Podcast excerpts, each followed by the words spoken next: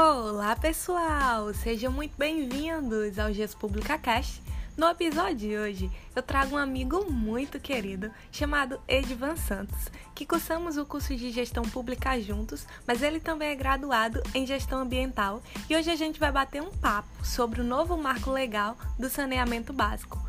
Marco esse que abre a possibilidade de gestores públicos atuarem na área e também faz com que o serviço prestado à população seja melhor. Então, vamos lá? Olá, sejam muito bem-vindos, amigos do canal GES Pública. Aqui quem vos fala é Edivan Santos. É, sou graduado em Gestão Ambiental e em Gestão Pública pelo Centro Universitário de João Pessoa, UNP. Estou aqui graças a um convite muito especial de uma grande amiga, na qual tenho uma admiração e um carinho enorme, e que vem aí brilhando aí nos caminhos da gestão pública, que é a minha queridíssima amiga Micaele Mello, na qual fizemos o curso de gestão pública, tá, pessoal? E hoje estamos aqui para abordar um tema que já foi pedido na nossa página do Instagram, que é a aprovação do novo Marco Legal de Saneamento Básico. O objetivo aqui é transmitir o conhecimento através de uma linguagem clara e objetiva, trazendo e abordando os assuntos que são de grande importância para a nossa sociedade.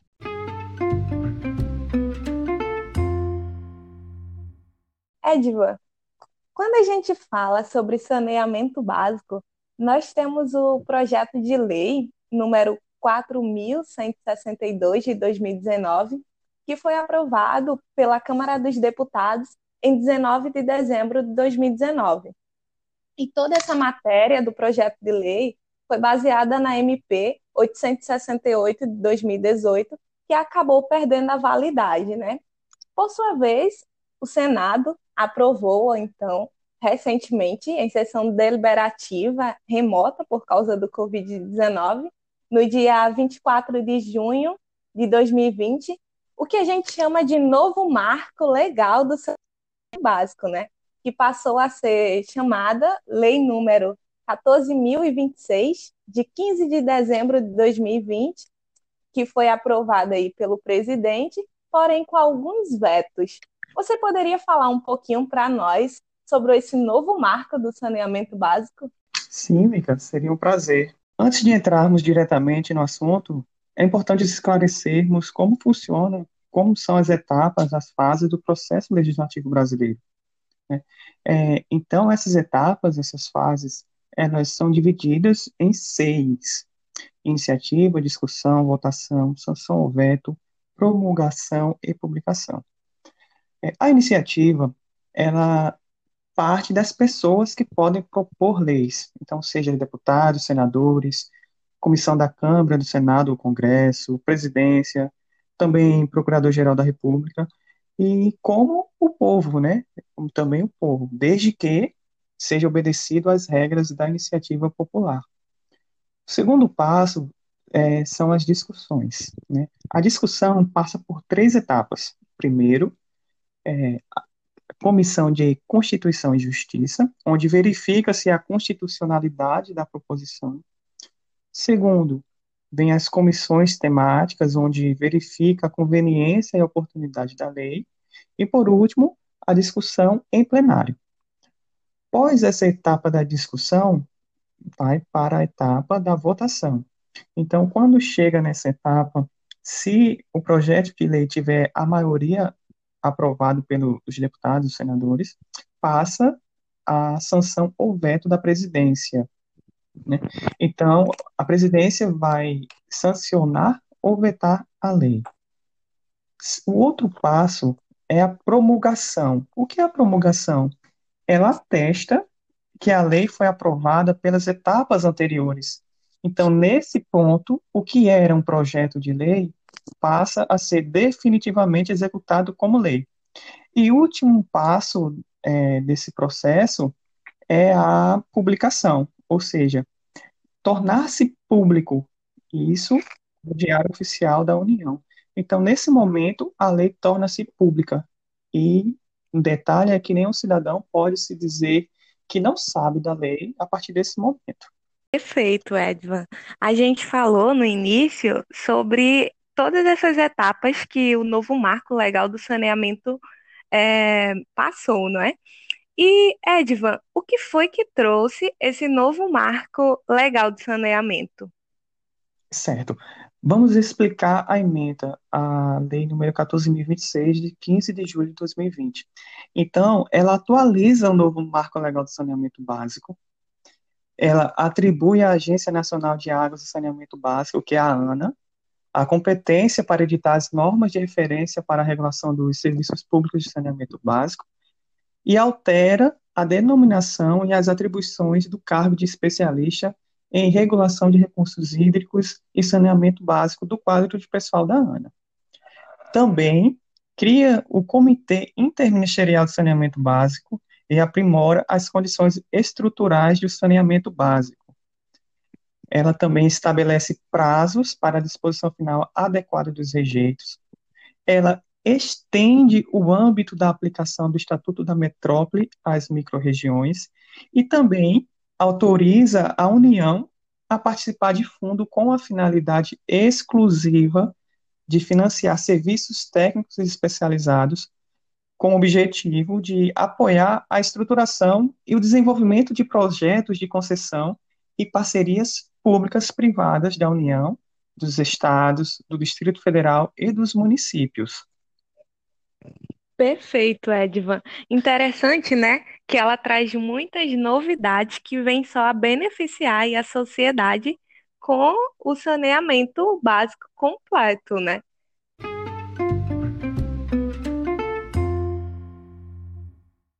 Me fala um pouco mais sobre essa nova lei, as coisas que ela traz e as novidades. Pessoal, é, olho no foco. A expectativa gerada pelo governo com a nova lei é uma injeção de aproximadamente 600 a 700 bilhões de reais na economia através de investimentos do setor público e privado. Então, com a nova lei, será permitido o contrato de empresas públicas e privadas através do processo licitatório, atendendo os requisitos descritos no edital. Atualmente, os contratos são celebrados na maioria por companhias estaduais de saneamento sem o processo de licitação.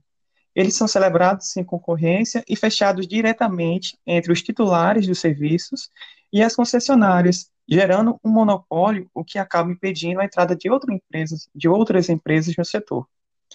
Então, a meta do governo federal é alcançar a universalização até 2033. Com isso, garantir que 99% da população brasileira tem acesso à água potável e 90% ao tratamento e à coleta de esgoto.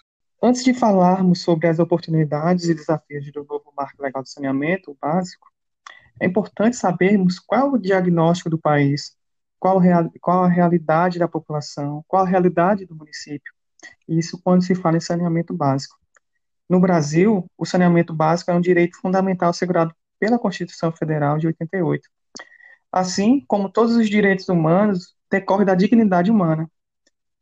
Então, no saneamento básico, o que se engloba? Ele parte do abastecimento de água potável, o esgotamento sanitário, a limpeza urbana e o manejo de resíduos sólidos e a drenagem das águas pluviais. Então, esses quatro formam os pilares que são correspondentes aos serviços de infraestrutura e instalações operacionais. E também é assegurado pela Lei número 11.445 de 2007.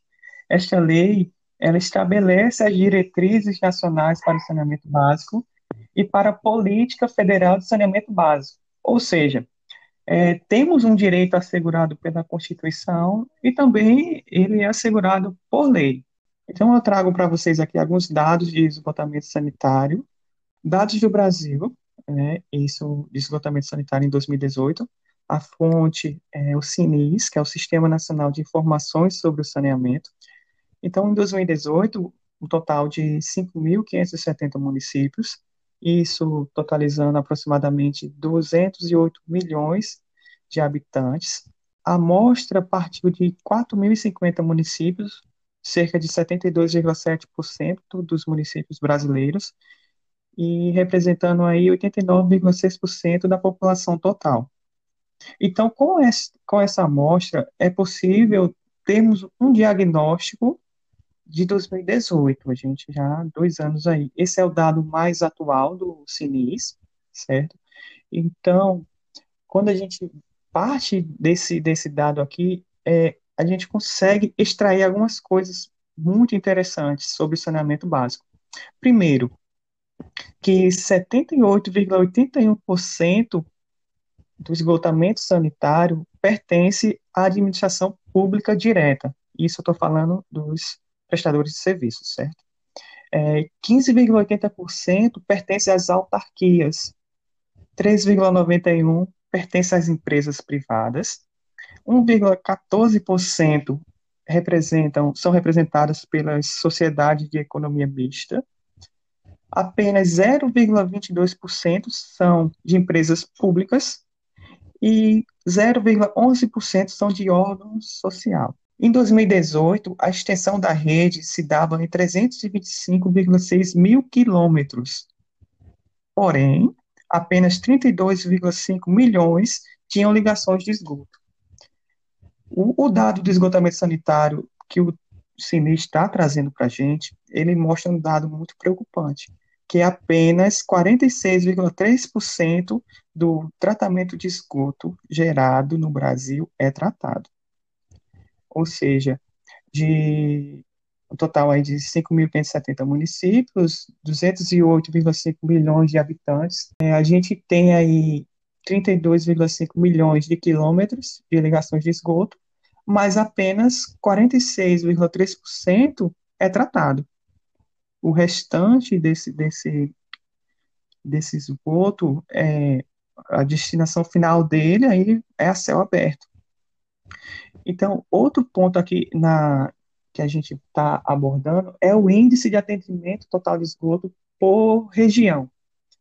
Então, a população atendida, ela em 2018 chegou a 107,5 milhões de pessoas. Isso aí, a média, a média do Brasil ficou em 53,2%. Quando a gente fala em regiões, quando a gente divide o, o país em regiões, é, você consegue ter uma visão mais, mais ampla da realidade do país. A gente tem o estado com maior índice de atendimento de, de esgoto, que é o Sudeste. Ele tem 79,2% da população atendida, é o maior, é a maior região que tem esse atendimento. Porém, a região norte, né, que é a, a maior região do nosso país, ela tem apenas 10,5% de atendimento total de esgoto. Isso é muito preocupante, muito mesmo. Você tem a região de maior índice pluvial, né? Você tem um dos maiores rios do mundo e apenas 10,5% do tratamento de esgoto é, é, a população é atendida por isso, assim. Então a gente, quando a gente partindo aqui para a nossa região, o Nordeste, em 2018, segundo o Sinis, apenas 28% é, tinham o atendimento de esgoto. É, é muito preocupante. Você, você consegue é, observar a realidade do país. E quando a gente fala de, de investimentos, isso, é, isso aqui é o que mais preocupa, porque em 2017 foram investidos 3,1 88 bilhões de reais em infraestrutura. E no ano seguinte, 2018, foram investidos 4,74 bilhões. Ou seja, é, de um ano, você teve um acréscimo de investimento de 860 milhões para todo o país, né? Um país de dimensões aí, é, dimensão continental que, que se fala, não é isso, Mica? Exatamente. Então você consegue ver, nossa, é, é você tem um direito que é fundamental, né, um direito fundamental, ele está na Constituição, né, é, você tem um direito que é assegurado por lei, mas quando você vai para a realidade, você vê que apenas é, 53% da população tem um atendimento de esgoto. Isso é muito preocupante. E Edvan, isso se torna preocupante também porque é um problema grave de saúde pública, né? Enquanto você deixa de gastar com saneamento básico completo, você acaba gastando muito mais com saúde. Exatamente. Então, com esses dados apresentados pelo Sinis, né, que o mais recente foi de 2018, é possível ter uma dimensão da realidade brasileira e que com a chegada da pandemia, né, trazida pelo Covid-19, expôs né, o quanto o Brasil está atrasado, tanto em, em relação às políticas públicas voltadas para a manutenção da saúde, quanto para é, diretamente ao assunto ali, que é o, o, saneamento básico. Isso é um caso de saúde, né, que ficou muito exposto agora, com, infelizmente, com a chegada da, da Covid-19 no país.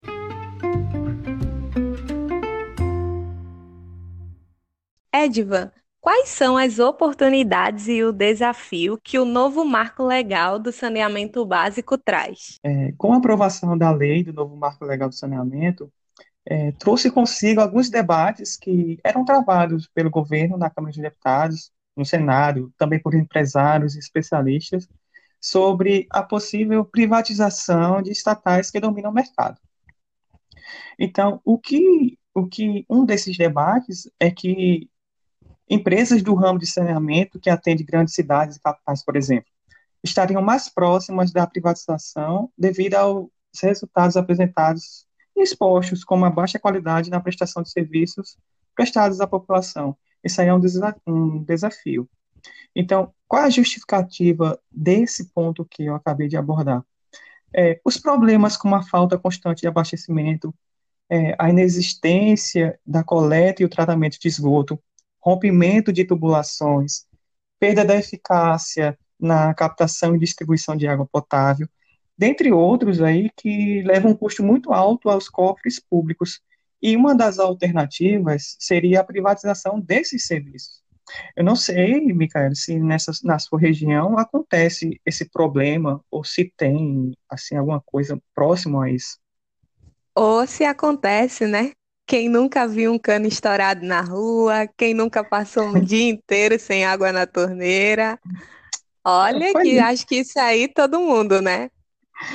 Pois é, né? Então, assim, esse é um desafio, né, que com a aprovação da lei é, tá aí para ser para achar uma solução para isso.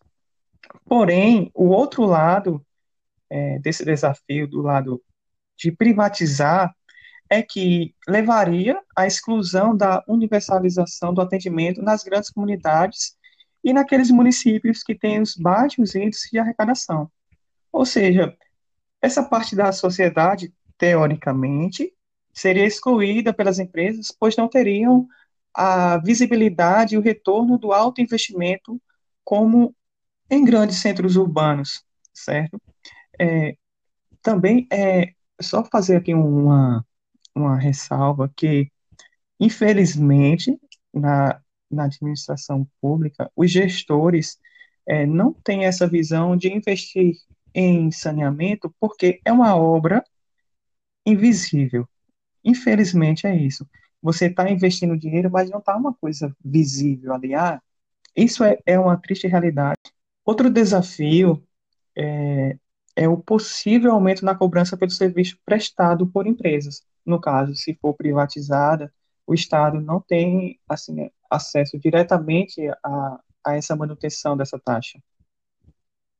E, Edvan, interessante que diante de tudo isso que você falou, se de um lado a gente tem a possibilidade de privatizar esse serviço e fazer com que haja uma melhor, uma melhor qualidade nesse serviço, de outro a gente tem uma cobrança, uma possível cobrança maior, né? Que pode fazer com que uma parte da população não consiga ser atendida por esse serviço. Exatamente. É, o Estado aí, no caso, não teria como, é, teoricamente, controlar o valor que é cobrado à população. E Edvan, como é que o município pode fazer para que conquiste aí o saneamento básico completo para os munícipes? É, o consórcio entre municípios com, é uma oportunidade né, que o novo marco legal está trazendo, ou seja, aqueles municípios de pequeno porte, com poucos recursos e sem cobertura de saneamento, podem buscar o quê? Parcerias, isso através né, de via consórcio com outros municípios. Então, o consórcio entre municípios é uma oportunidade que o novo marco legal do saneamento está trazendo, ou seja, os municípios de pequeno porte, com poucos recursos e sem a cobertura do saneamento, podem buscar parcerias via consórcio com outros municípios, é, não necessariamente vizinhos, para que possam captar investimentos para execução de obras, dos serviços e despesas provenientes. A nova lei determina que os estados, no intuito de atender aos pequenos municípios, componham em até 180 dias grupos ou blocos de municípios que poderão contratar os serviços de forma coletiva. Então, esses blocos deverão implementar planos municipais e regionais de saneamento básico e a União poderá oferecer apoio técnico e financeiro para a execução dessa tarefa. Isso é uma oportunidade. Outra oportunidade também é a parceria público-privada, e que a gente chama aí de PPP. O que é uma parceria público-privada, esclarecendo aqui para os nossos ouvintes? É um convênio entre entes público e privados, que é assegurado pela Lei número 11.079, de 2004, que no seu artigo 2 é, define parceria público-privada como um contrato administrativo de concessão que tem a modalidade patrocinada ou administrativa. E Edvan, como seria essa modalidade? Então, como está é, tá descrito no artigo 2 né, que uma parceria pública e privada é um contrato administrativo de concessão, existem as duas modalidades. Então, a primeira modalidade é a patrocinada. É a concessão de serviços públicos ou de obras públicas de que trata a Lei número 8.987, de 13 de fevereiro de 1995, quando envolver, adicionalmente, a tarifa cobrada dos usuários contra a prestação pecuniária do parceiro público ao parceiro privado. Ou seja, parte dos recursos vem do governo e a outra parte dos usuários. Um exemplo disso são os aeroportos. Quando você vai embarcar, você paga uma taxa ali né, então uma taxa de embarque. Então, o governo ele entra com uma parte dos, dos, recursos e o usuário ele completa a outra parte. A segunda modalidade é a administrativa. Então, é um contrato de prestação de serviços. Atentem-se a isso, de que a administração pública seja a usuária direta ou indireta.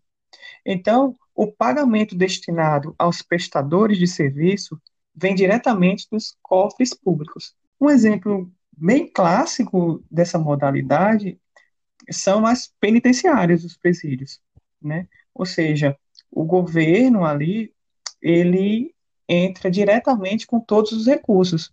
Então, assim, é até hilário, né? Porque um presidiário, ele não ia pagar uma taxa para poder estar tá preso. Isso aí é, um, é uma coisa muito, assim, interessante de a gente trazer aqui para a realidade. Então, caberá ao ente federativo a melhor opção da escolha de parceria, certo? É, outro ponto que vale salientar nessa parceria público-privada é o valor do contrato. Ele não pode ser inferior a 10 milhões de reais. Lembra que lá no começo eu falei que a estimativa do governo federal era de entre 600 e 700 bilhões de reais na injeção da economia? Então você já tira por aqui. Um contrato de parceria público-privada, ela não pode ser inferior a 10 milhões de reais. Outro desafio é o novo prazo para os lixões. Então, a problemática mundial que envolve os resíduos sólidos vem se estendendo no Brasil há décadas. Um exemplo é que em 2010 foi criada a Política Nacional de Resíduos Sólidos, que é a Lei 2.305, né, de 2010, que é a principal no combate à extinção, à extinção dos lixões no país. É, Micaele, seu município, existe a coleta de resíduo? O município tem um aterro sanitário? Como é que funciona essa parte? No meu município, apesar da coleta, ainda reina os lixões, tá? O município aqui não fez com municípios próximos para que houvesse aterro sanitário. Então, continua com lixões. Certo. Então, agora, é, com a aprovação do novo Marco Legal de Saneamento Básico, novos prazos foram restabelecidos para que as cidades e os municípios que ainda não têm o Plano Municipal de Gestão Integrada dos Resíduos Sólidos possam apresentar seus projetos e definir como irão executá-los. Mas, é, só para sabermos um pouco mais dessa problemática, eu trago para vocês aqui a Política Nacional de Resíduos Sólidos, que é a Lei 12.305 de 2010, né? É, para você ver a, a dificuldade do país, você tem uma lei que foi sancionada em 2010, certo? Que ela reúne os princípios, os objetivos, os instrumentos, as diretrizes, as metas e ações a serem adotados pela União, é, tanto isoladamente ou em parceria com estados, Distrito Federal e municípios e particulares.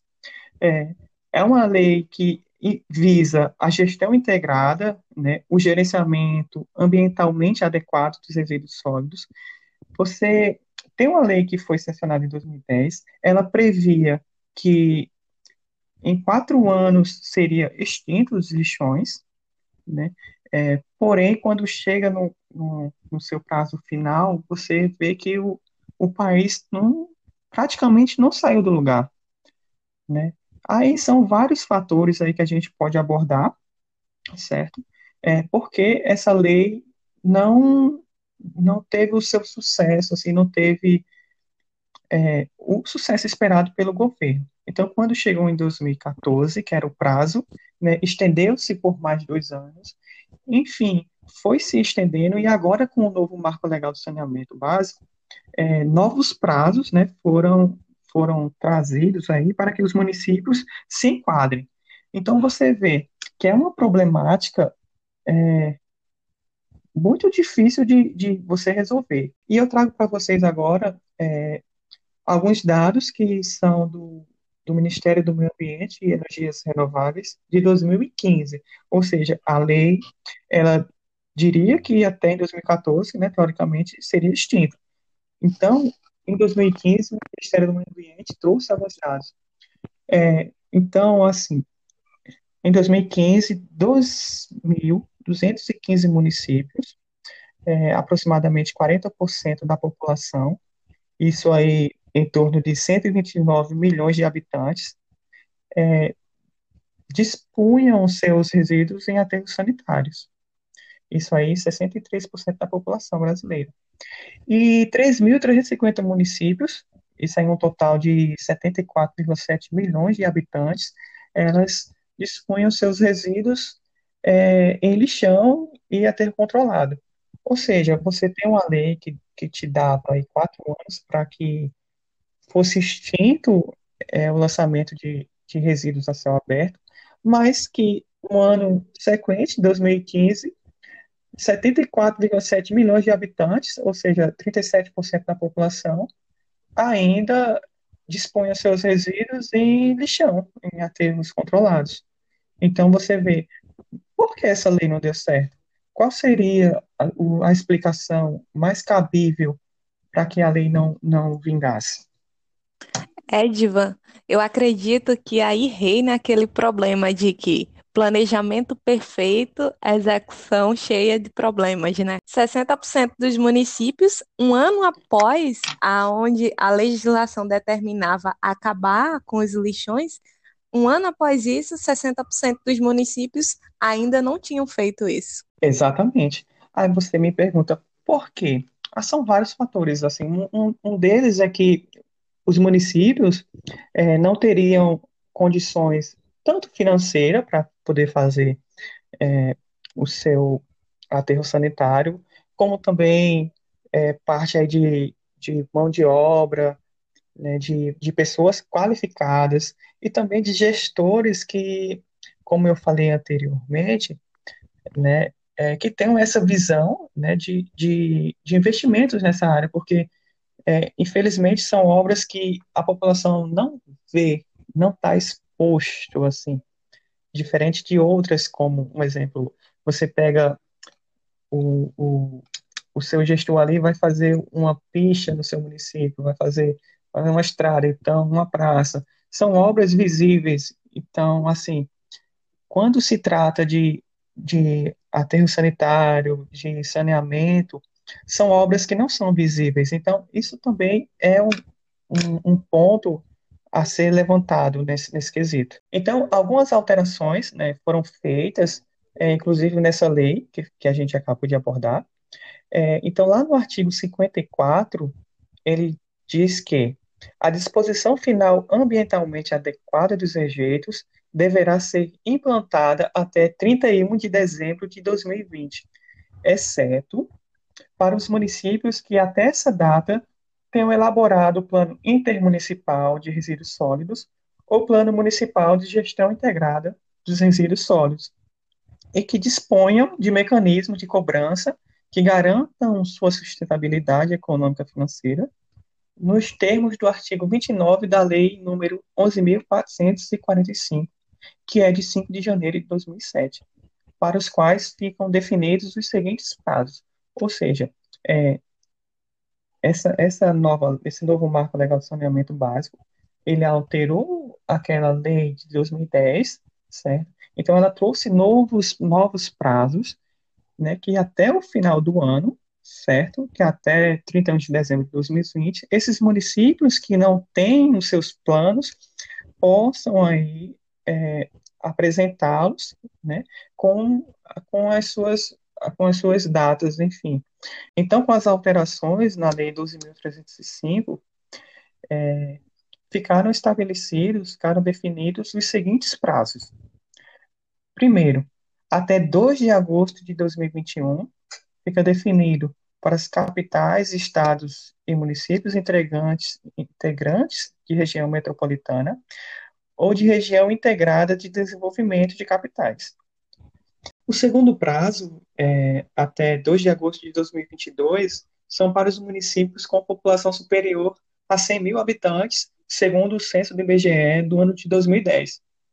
Bem como para os municípios cuja mancha urbana da sede municipal esteja situada a menos de 20 quilômetros da fronteira com países limítrofes. O terceiro prazo, ele parte de ele vai até 2 de agosto de 2023. E são para aqueles municípios com população entre 50 mil e 100 mil habitantes, segundo o censo do IBGE do ano de 2010. E o último prazo, ele que vai até 2 de agosto de 2024, são para municípios com população inferior a 50 mil habitantes, segundo dados do censo do IBGE do ano de 2010. Ou seja, é, a lei a, lei principal da Política Nacional de Resíduos Sólidos, ela estabelecia né, as diretrizes e tal, e que até do 2014 seria extinto os lixões, né, o lançamento de resíduos de resíduos a céu aberto. Então, agora, com o novo marco legal do saneamento básico, novos prazos foram estabelecidos. Porém, é, é importante você, você salientar aqui que a, a referência para esses municípios são do censo do IBGE do ano de 2010. Então, de 2010 até 2020, houve grandes mudanças. Então, assim, fica esse ponto aí a se pensar. Quando falamos em distribuição de água, em tratamento de esgoto, estamos falando de saúde, de saúde pública. E o que e quando a gente fala em saúde, nós temos a Organização Mundial da Saúde, que é a OMS, que diz que para cada dólar investido em água e saneamento, são economizados 4,3 dólares em custos de saúde no mundo, certo? É, e também nós temos a Organização das Nações Unidas, que é a ONU. O que a ONU diz? A organização diz que saneamento é um direito humano e que mais da metade da população vive sem saneamento seguro, ou seja, aproximadamente 4,2 bilhões de pessoas. Então, vale lembrar que o Objetivo do Desenvolvimento Sustentável, que é o ODS número 6, promete saneamento seguro para todos até 2030. Ao total, são 17 Objetivos do Desenvolvimento Sustentável que foram adotados pela comunidade internacional. Isso é, representa aí 193 países no ano de 2015. Então, conforme o relatório da, da ONU em 2019, atente-se a isso, ouvintes, é, cerca de 673 milhões de pessoas, eu, eu disse, 673 milhões de pessoas ainda praticam defecação a céu aberto. A falta de saneamento causa aproximadamente 432 mil mortes por diarreia por ano. Estima-se que 297 mil crianças com menos de 5 anos de idade morram todos os anos de diarreia devido à falta de água potável, saneamento, higiene das mãos, incluindo também os riscos de transmissão de doenças como a cólera, disenteria, a febre tifoide, hepatite A e poliomielite. Então, Edivan, além de o não cumprimento de um direito fundamental, a gente também tem a economia na área da saúde e também a não existência de doenças que podem acarretar a morte de diversos cidadãos quando se investe em saneamento básico, não é isso? Exatamente, né? Então, segundo a OMS, como foi dito aí, para cada um dólar, você tem 4,3 é, investidos na área da saúde. Né? É, isso é muito importante. Quando nós trazemos aqui para a realidade do país, é, isso se torna aí mais evidente, né, que a gente não tem, praticamente metade da população não tem acesso a, a ao tratamento de água e de esgoto. E, e outro ponto também, né, que, que, vale a gente ressalvar aqui, que o, o relatório da ONU, né, isso no de 2019, isso ano passado, que cerca de 673 milhões de pessoas ainda praticam defecação a céu aberto. Gente, é, vocês têm noção da, da, dessa realidade? É uma triste realidade para o nosso, nosso mundo, né? E quando a gente traz aqui para o Brasil, você vê lá que na região norte é, você tem apenas 10% da população aí com, com tratamento de, de água e esgoto, a gente fica muito triste com, com, com a nossa gestão, certo? E também é, a problemática da falta de saneamento, né? É, a quantidade de crianças mortas aí por diarreia, né? Durante todo o ano aí, que estima-se que 297 mil crianças é, com menos de 5 anos de idade morram todos os anos. É, é muito triste, é muito triste isso, assim, a gente para para pensar assim como gestor, né? Você vê que o, o nosso país, ele infelizmente é um exemplo dessa realidade, né? E também outros, outros riscos, né, com, com a transmissão de doenças, né, que a gente tem a cólera, né, a disenteria, a febre, é, a febre tifoide, aí, hepatite, é, dentre outras, né, isso tudo devido à falta de saneamento e água tratada. Muito interessante, Edvan. E muito importante, como gestores públicos, a gente saber disso e ter consciência dessa importância do saneamento para a vida das pessoas, para a vida da população de um modo geral, né? Exatamente.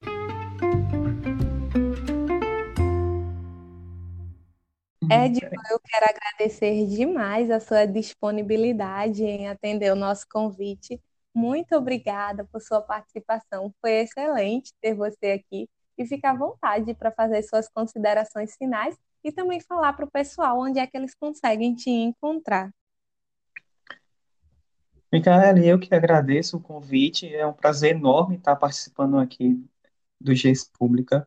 Eu espero que nossos ouvintes aí possam entender a mensagem, possam diagnosticar através do que foi falado aqui a realidade do, da, da sua região, do seu município, estado, é, que possam aí tirar suas conclusões a respeito da, da gestão pública, dos desafios que estão por vir pós-pandemia e que possamos estar mais engajados, né, tanto na questão da gestão pública, é, como também nas escolhas que fazemos para os nossos municípios, é, que possamos estar mais atentos aí às leis, e que possamos, enfim, né, ter um futuro mais digno para a nossa sociedade. E para me encontrar é muito fácil, é só ir lá no canal do Instagram, underline Edvans, né, com S no final.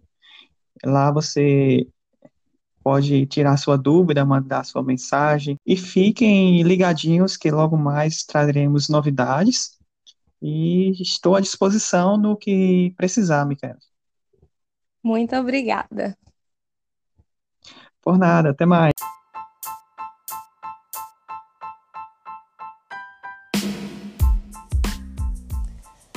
Então é isso, pessoal. Eu espero que vocês tenham gostado desse nosso bate-papo. A gente se vê novamente muito em breve. Compartilhe esse podcast com seu amigo, nos acompanhe nas redes sociais. E se você está ouvindo esse podcast no YouTube, não esquece de deixar o seu like. Um forte abraço e até lá!